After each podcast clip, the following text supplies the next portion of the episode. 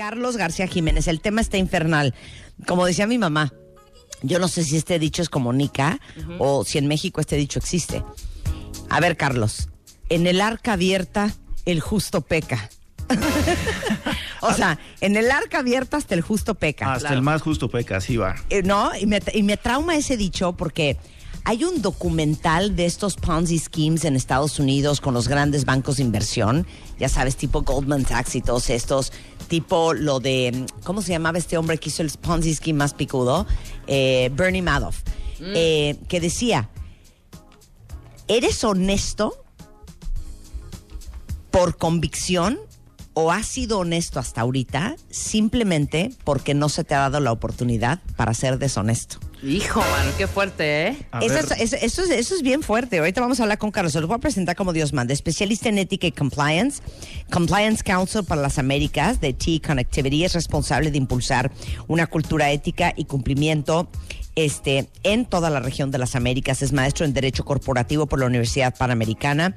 Tiene una certificación en ética y cumplimiento por la Escuela de Negocios de Fontainebleau en Francia. ¿Y quién de ustedes ha mentido para quedar bien o para conseguir algo? Pero desde copiar en un examen, pero mentir en un currículum, pero mentirle a su pareja, pero se han vendido con alguien que- como con alguien como una persona que no son. Hoy vamos a hablar justamente qué onda con la deshonestidad en todas sus formas. ¿Quién le ha pintado el cuerno a su pareja? ¿Quién está haciendo amoríos este eh, interneteros a escondidas de sus parejas? Porque, oye, no tiene nada que ver de si somos malas personas o no tenemos conciencia de lo bueno y de lo malo y ahora ser, ahora sí que no podemos evitar caer en acciones deshonestas. Confiesen cuáles son las cosas más deshonestas que han hecho. Estoy segura que no va a haber nada en Twitter ni en Facebook.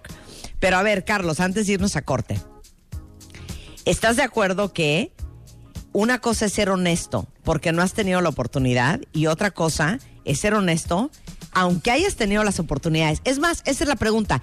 ¿Quién de ustedes ha tenido oportunidad de ser deshonesto, de robarse algo, de conseguir algo increíble? Y saben qué? Acabaron diciendo la verdad. A ver, Carlos, échame un speech. Eso es por cuestión de valores, que uno los trae bien cimentados. A ver, les voy, Vas, les voy a hacer una pregunta que igual y les mueve un poquito la idea de honestidad que ustedes tienen. A ver, A ver, ¿por qué tienen cerraduras en su casa? Por seguridad. porque no confiamos en los demás. Hay una estadística que dice que el 10% de la gente va a hacer algo deshonesto, no importa si tiene un antecedente familiar, si tiene valores o no. 10% de la gente va a hacer algo deshonesto, no importa qué haya visto en el pasado o cómo haya habido. 10% de la gente no va a hacer algo deshonesto, aun si está eh, necesitado de dinero, aun si está muriendo de hambre, aun si necesite eh, eh, robar. Ponemos cerraduras en las casas por el 80% restante. El 80% de la población está debatiéndose entre ser honesto o no deshonesto. Sí, claro. Cascateza.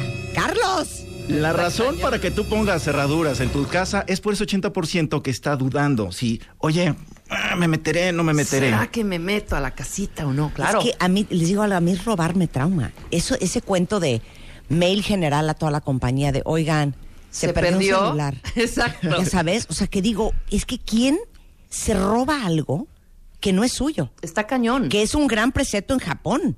En Japón puedes ver una bolsa en un metro, 26 estaciones y nadie la agarra. Porque te educan desde chiquito de que si no es tuyo, es porque es de alguien más. Totalmente. Correcto. O Y- hasta un borreguito afuera de un aeropuerto. Si, es, si no es tuyo, es porque es de alguien más. Yo tuve una experiencia Carlos. horrenda. Espérame, Marta, voy a contar mi experiencia es que ya cállate, hija.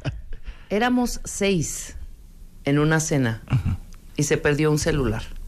O sea, no 10 personas, no- perdón, no una fiesta de 50 ni de 150, seis personas. Todo mundo, por ejemplo, yo, o sea, evidentemente yo no tomé ese celular. Yo sí consto, Lo mismo eh, dijeron los otros cinco, Rebeca los no es otros cinco. ratera. No, Rebeca no es Marta ratera. Rebeca es ratera. muchas cosas, pero Marta no es ratera. nada más de, de encendedores, igual que yo, pero esa es otra historia. Ok. Pero ¿sabes la vergüenza de seis personas que sí las conocí, nos conocíamos entre sí y nunca apareció ese celular? O sea, nunca se- Jamás apareció. De pronto una de nuestras amigas dijo, se me perdió un celular. Ni Ajá. siquiera había un par de meseros atendiendo, nada, en una casa.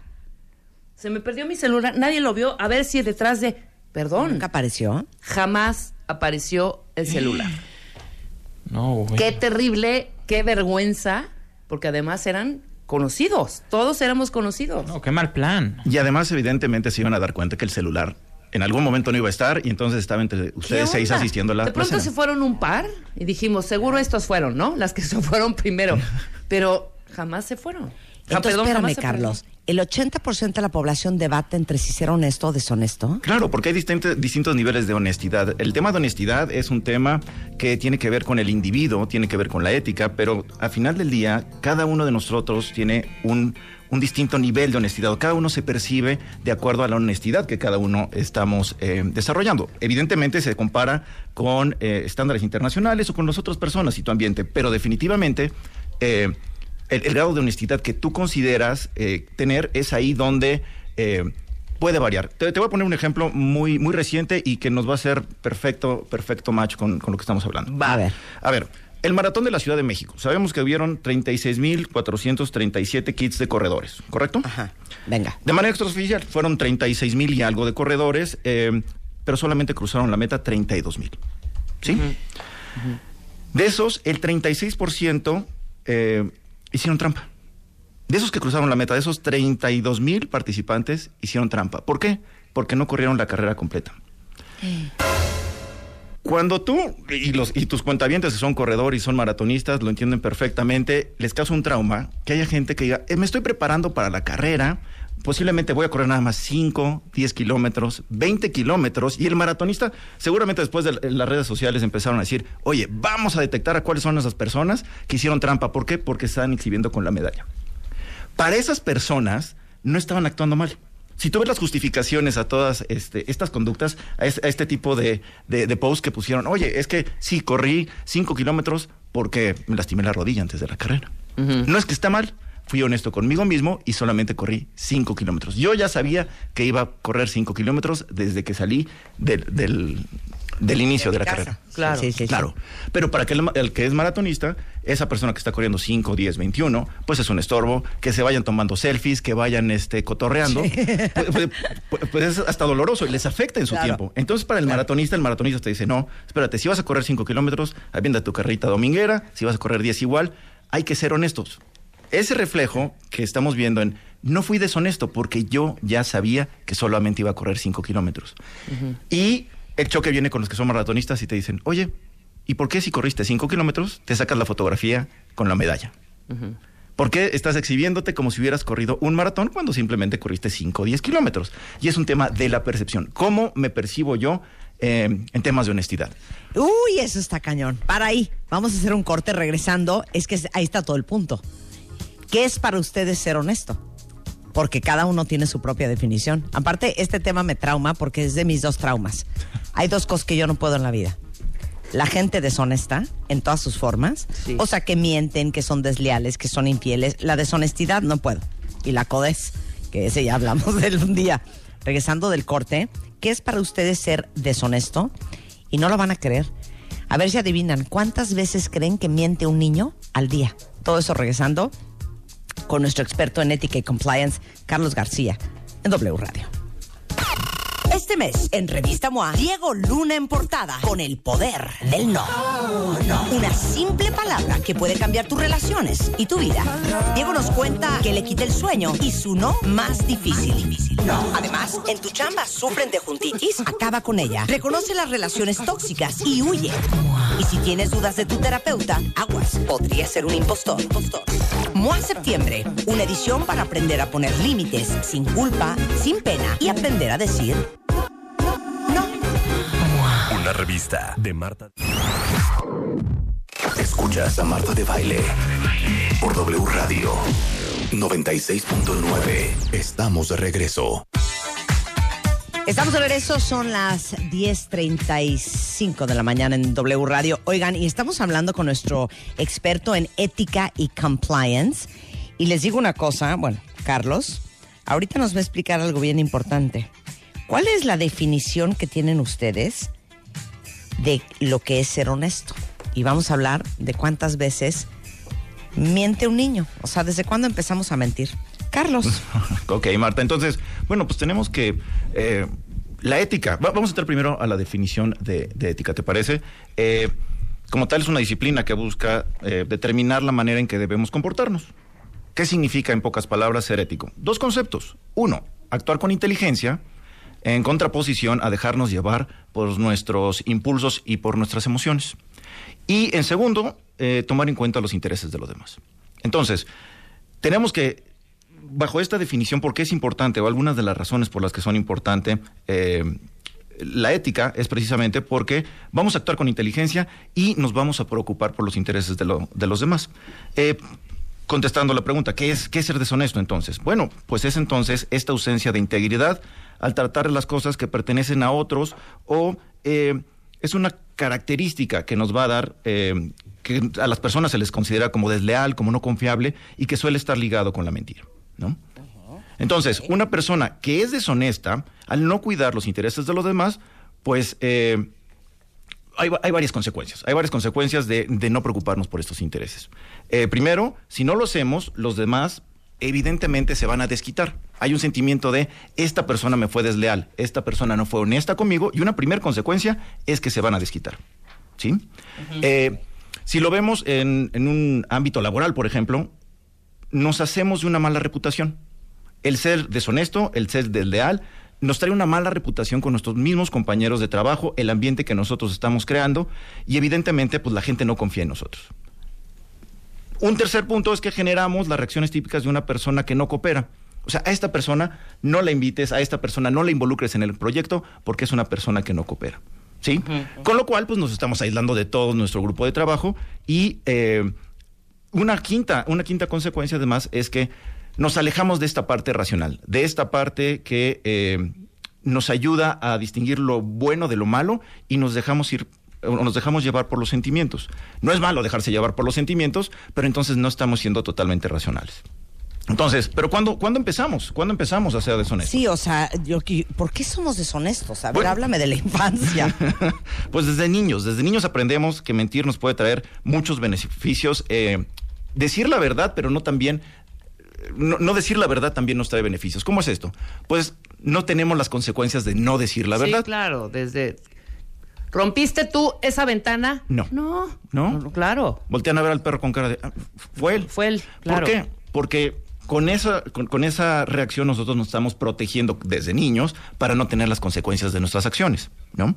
Eh, hay algunas, algunas situaciones en las que la deshonestidad desde pequeñito también se viene eh, como un reflejo de lo que está ocurriendo en la familia, con los papás, y siempre hay un grado de deshonestidad. No es lo mismo eh, robar un lápiz o robar algo pequeñito que robar toda la caja de lápices o todo un, un no, estuche, no, por ejemplo. no, ¿no? bueno, es que para mí es impresionante y no ubico en qué momento de pequeñito el decir una mentira o el robarte la gomita de Hello Kitty de tu compañerito de banca Sí. a cometer un fraude de millones y millones y millones de pesos ya que tienes un puesto en algún banco, por ejemplo. Correcto. Pero es lo mismo, ¿no? O sea, no, güey, porque, o sea, perdón. a ver, espérate, voy a hablar con Nunca el te señor robaste tú una, nunca A te robaste tú alguna gomita, alguna de chavita.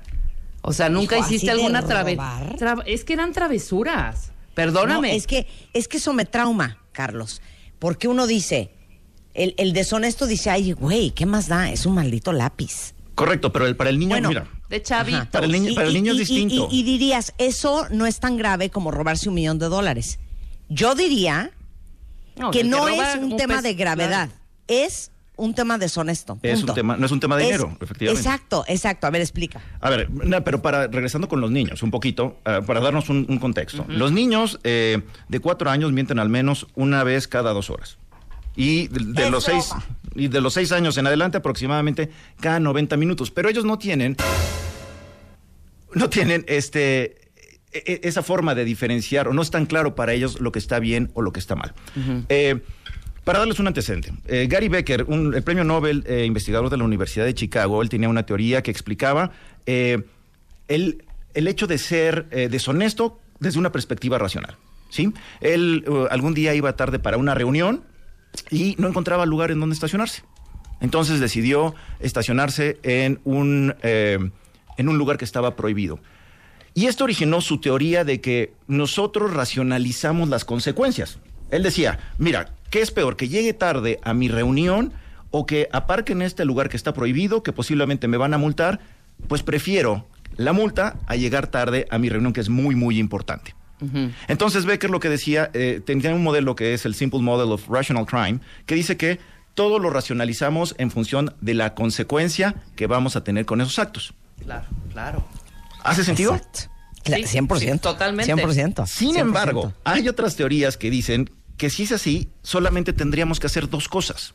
La primera, pues hacer leyes más fuertes o leyes más eh, que castiguen más a las personas, porque si lo va a racionalizar, entonces la persona va a decir, híjole, no, porque posiblemente si robo me van a cortar la mano. Ajá. ¿Correcto? Claro, Eso no va a ocurrir. No somos tan racionales es lo como que creemos. decíamos. Por ejemplo, los alemanes así de disciplinados no son. Los hicieron a base de sus reglas y de sus leyes y de toda la estructura que viven en su país. ¿Sí me explicó? Correcto. Sí, pero, pero ese es el punto, Carlos, que da igual el lápiz o el millón de dólares, como dice Pedro aquí en Twitter. Tomar lo que no es tuyo es robo. Punto. Sí. Cualquier justificación Sí. es igual. Da igual si es un lápiz, una goma, tres millones de pesos, un millón de dólares o un anillo o un celular. Correcto, lo que pasa es que hay distintos factores que influyen en la honestidad y cómo nos percibimos. Por ejemplo, tenemos, eh, hay, hay fuerzas psicológicas, no, no es tan blanco y negro, no puedes decir, oye, es una cuestión de la consecuencia o de cómo me percibo yo o los intereses que van a tener o que voy a estar afectando. En algunas ocasiones hay fuerzas externas que influyen en esta circunstancia. Por ejemplo, conflictos de intereses. Eh, usos de cosas piratas, firmas de compromisos, certificaciones, la creatividad y eh, el estar cansado. Todas, son, todas estas son situaciones que influyen en cómo estamos percibiendo la honestidad. Déjame dar algunos ejemplos de cada una de ellas, ¿te parece? Venga. A ver. Venga, los eh, conflictos de intereses. El clásico conflicto de interés que, que vemos, por ejemplo, y no tengo nada contra ellos, son los doctores. Los doctores participan en muchos estudios científicos. Estos, científicos, es- estos estudios científicos que ellos realizan tienen que ser con pacientes en la vida real. Tienen que ap- aplicar un cierto tratamiento con un determinado número de pacientes hasta comprobar la eficacia de ese tratamiento. Hay ocasiones en que el médico, sin quererlo, puede ser desleal o puede ser no tan honesto al involucrar pacientes que no necesariamente esa va a ser la mejor opción o la opción que más le conviene al paciente, pero que le va a ayudar al médico a tener el número mínimo de estudios o de aplicaciones de ese tratamiento en los pacientes. En principio, el médico no quiere dañar al, al paciente, el, el médico quiere ayudarlo. Sin embargo, entra en un conflicto de interés porque para poder probar que él ha hecho este estudio y que ha sido efectivo, posiblemente se lo está recomendando a alguien que no lo necesita. ¿Sí? Entonces, esto va a nublar su juicio. Esto va a decir, pero ¿cómo, Rebeca? Tú no quieres este tratamiento si es lo mejor que te puede ocurrir. eh, porque simple y sencillamente crees que son demasiados los riesgos. Y entonces va a hacer todo lo posible para que Rebeca acepte ese tratamiento. Perfecto. ¿No? Eh, por ejemplo, el uso- tus intereses sobre los míos. sobre los míos. Claro. ¿eh? Ese es un claro. conflicto de interés. Eh, el, por ejemplo, hay- situaciones que también reafirman positivamente la, eh, la honestidad. Por ejemplo, es de las firmas de compromiso o las certificaciones. Eh, es interesante, la, la Universidad de Princeton tiene un código de conducta muy estricto. un, un código de conducta que cada vez que un alumno entra a Princeton, no solamente lo tiene que firmar, sino que se le da toda una inducción durante un- una semana completa acerca del código de conducta. Claro. Esta es una afirmación positiva porque lo que le estás diciendo a la gente, al nuevo alumno es, nuestro código de conducta prohíbe, por ejemplo, que tú copies en un examen. Cualquier falta a ese código de conducta significará que tú vas a tener un, eh, una nota o incluso puede ser eh, excluido. expulsado, del, expulsado colegio, claro. Oye, yo veo mis hijas de repente tenían que hacer exámenes en su casa, o sea, en su casa, Sí. en su cuarto. Y tenían todo el examen y podían googlear, claro que podían googlear. Claro. Pero firmas el código de ética y de, y de, ahora sí que el código de honestidad. Y si te cachan, Te expulsan. te expulsan, ¿eh? No hay, no, hay, no hay ningún tipo de apelación, no hay ningún tipo de, de excusa. Esa es una afirmación positiva. Lo que estás haciendo es decirle a la gente, oye, recuerda que hay un código de conducta. Claro. Eh, tus hijas seguramente, si se fijaban en la parte de arriba de ese examen, eh, una de las cosas que, que incluían era, recuerda que firmaste el código de conducta antes de contestar este examen. Exacto, exacto. Es una afirmación positiva porque en ese momento la gente dice, híjole, ya me cayó el 20, que si hago algo malo pueden incluso expulsarme de la, de la universidad. Claro. Lo que está haciendo es una afirmación o una reafirmación positiva de este tipo de situaciones, de este tipo de conductas y de la lealtad, porque es importante para ellos, ¿no? Eh, muchas ocasiones eh, nosotros tenemos en las compañías, igual se firman códigos de conducta y todo el tiempo se están, eh, se está tratando de reforzar es- ese código de conducta. Sin embargo, tener el código pues tampoco es eh, una garantía de que la gente no va a hacer una cosa deshonesta. ¿Qué tienen que hacer los gobiernos o qué tienen que, qué tienen que hacer las empresas, las universidades? Es reforzar ese mensaje. ¿Cómo lo refuerzan? Exactamente como tú decías. Tus hijas tienen, al- en cada vez que resuelven un examen o cada vez que someten un documento a la universidad, este, pues este, este recordatorio del código de conducta.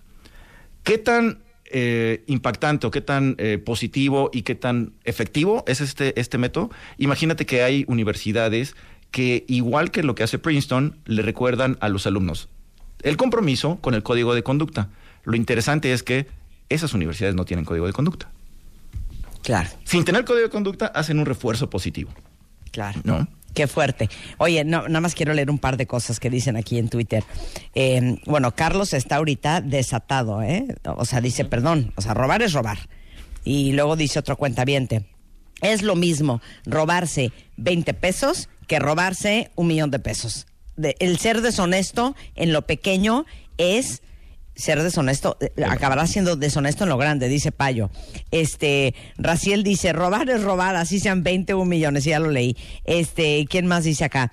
Eh, eso que hablas con Carlos García, dice Eduardo Hernández, viene desde los padres que reciben una visita o una llamada y dicen en voz bajita, diles que no estoy. Y es una enseñanza desde el inconsciente. Así no se puede, dice Eduardo Molesto. Perdón, ¿se acuerdan que nos contó, creo que fue Pepe de Los Ángeles Azules? Que un día llegó a su casa con un muñequito, no me acuerdo qué era, no sé si era un muñequito de acción o un peluchito, una cosita, él nos lo contó en el programa, hablando un poco de cómo era su mamá, que es la fundadora de Los Ángeles Azules, y que cuando llegó a su casa su mamá le dijo, ¿esto qué es? Ay, pues es un muñequito. ¿Y de dónde lo sacaste? No, pues es que eh, lo tenía mi primo, pero yo lo agarré.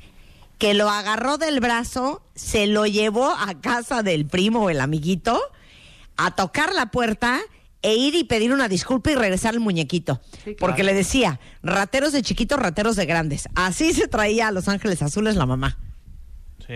Pu- Pues tal cual, o sea, viene, viene desde, desde los padres, desde cuáles son los valores que te inculcan. Eh, pero también hay un factor, y ya en la edad adulta, la honestidad y la hon- deshonestidad están basadas en una combinación de, de- de diferentes tipos de motivación, Marta. Eh, Por una parte, todo mundo queremos los beneficios de la deshonestidad. O sea, queremos ex- exhibir la medalla del maratón, queremos eh, tener placas de otro estado y no pagar la tenencia, queremos tener este un, un beneficio económico. Lo que no queremos para nosotros mismos es eh, las consecuencias de lo- la deshonestidad. Queremos el dulce, pero no queremos la parte salada. O sea, ahora sí que we want our cake and to eat it too. Exacto. Oye, ¿qué nos motiva a ser deshonestos y a ser honestos? ¿Cuáles son las motivaciones? A ver, eh, Queremos los beneficios. los, los beneficios de eh, se- ser honesto o por qué, por qué se da un, un- un factor de deshonestidad. Eh, hay, hay un- hay un factor, y los cuentavientes tienen toda la razón. Es blanco y negro, sí, pero todos tendemos a un endulzamiento de la, de la realidad. Flexibilizamos cuando racionalizamos nuestras conductas, tendemos a endulzar nuestro, nuestro actuar y tratamos de justificar por qué lo estamos haciendo. Eh, y, y si lo pudiéramos resumir en una frase es, pues mira, mientras se robe poquito, está bien, porque nos Claro. podemos beneficiar y seguir viéndonos como unos seres maravillosos, un ser humano que es un ejemplo de honestidad, porque fue poquito. ¿Sí? Claro. Y es ese factor el que nos ayuda o el que, el que incrementa La el- justificación, La ¿eh? justificación para, para la deshonestidad, ¿no? Este, Claro. como decía Oscar Wilde, eh, la moralidad y el arte significan eh, dibujar una línea. El tema es dónde está esa línea, cómo definimos esa línea. Eh, Morality like art. Means wrong. Claro, ¿dónde está esa línea? ¿Dónde te pintas tu línea? Claro, este, y, y en función de cómo disasociamos nuestra conducta o cómo no nos relacionamos con la conducta, es entonces como nos justificamos. Déjame darles un par de ejemplos que son, que son muy claros. Eh, Ustedes eh, seguramente han- han- saben de estas, eh, las niñas exploradoras en Estados Unidos, es bien frecuente que tengamos, este, un, un- colocan paquetes de, de galletas que venden estas niñas y un tarro. ¿no? Las, las Girl Scouts. Exacto, Ajá. exacto. Ellas, eh, es muy común en las oficinas que coloquen en los paquetes de galletas con, contra un tarro y un letrerito que dice, si quieres ayudar a mi hija en la venta de sus galletas, deposita un dólar y toma un paquete. Si hiciéramos un análisis de cuánta gente se roba el dinero o se roba las galletas, veríamos que es muy bajo. ¿Por qué? Porque tenemos un bien mayor. ¿Cómo le voy a robar a una niña scout? ¿Cómo voy a, Sí. a robar a una, eh, a- a una buena causa, no? Sí. Cuando vemos el tema de, oye, ¿y qué pasa con el dinero? ¿O qué pasa en las oficinas acá en México? Si dejáramos ese tarro y esas galletas, ¿ocurriría algo similar? Cero. ¿De qué hablas? Yo siento que no. Lo primero que posiblemente ocurriría es que la gente se robaría las galletas. ¿Por qué? Porque en cuanto la gente no percibe un valor monetario o no hay una relación directa entre estoy llevándome el dinero, sino me estoy llevando un paquete de galletas, eso permite endulzar la acción. Eso permite decir, ah, no estuvo tan mal, fue un paquete de galletas, no fue dinero en efectivo. Cuando se desmonetariza la acción es cuando ocurre este tipo de situaciones en la que la deshonestidad va, va incrementándose. Otro, otro de los factores es, pues, ¿quién me está viendo?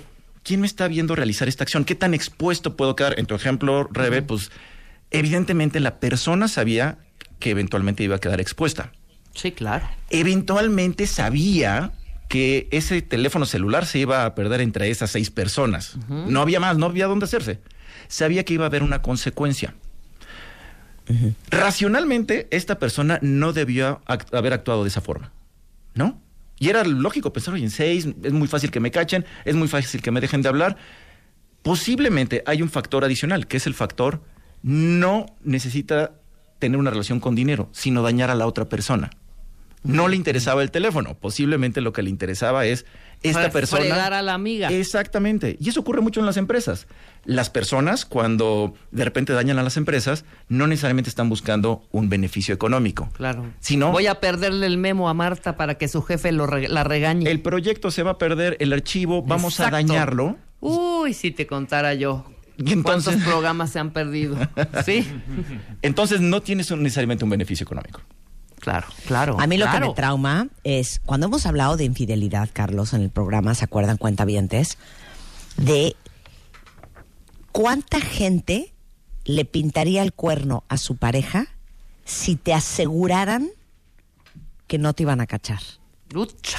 El 75%, 75%, o sea, casi 8 de cada 10 dijo, ok, si me firmas que no me van a cachar, si le pinto el cuerno. No, bueno. Entonces, eso hablando de los frenos y de la línea y de me están viendo o no me están viendo.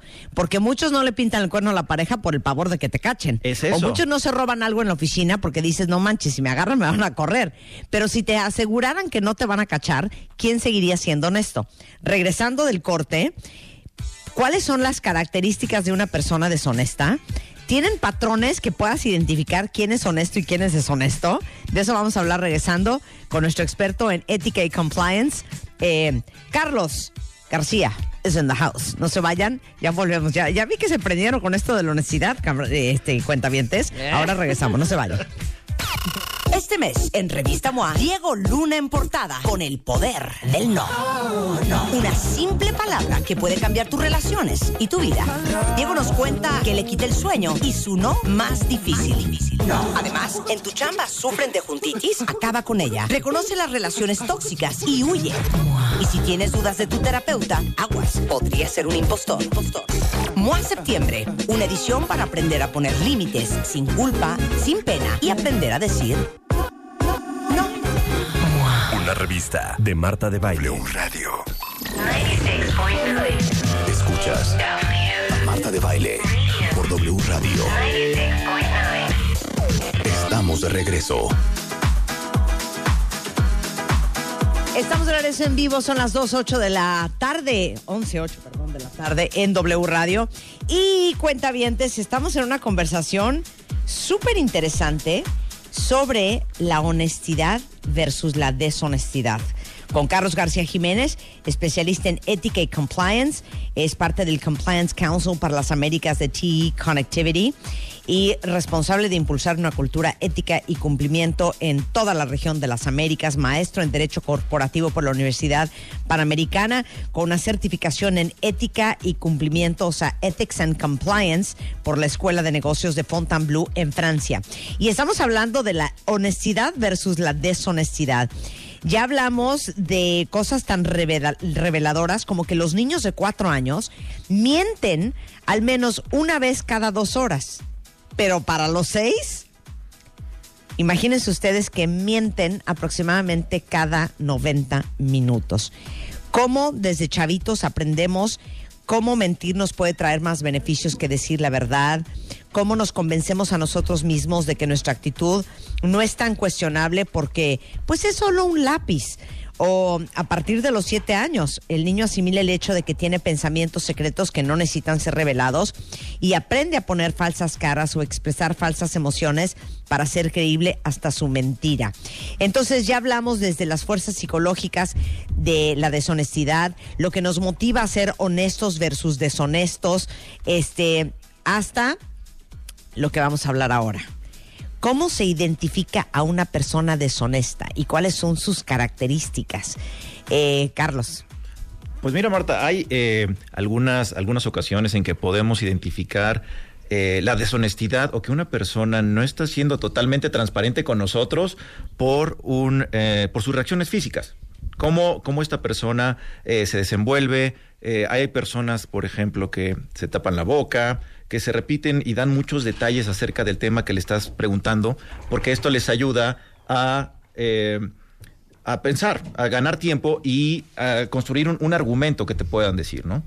Algunas personas buscan una, una escapatoria, quieren salir lo más pronto posible del problema y cuando se sienten acorraladas piensan que este entre más rápido, entre más rápido se salgan de ti o entre más rápido salgan del problema, mejor para ellos.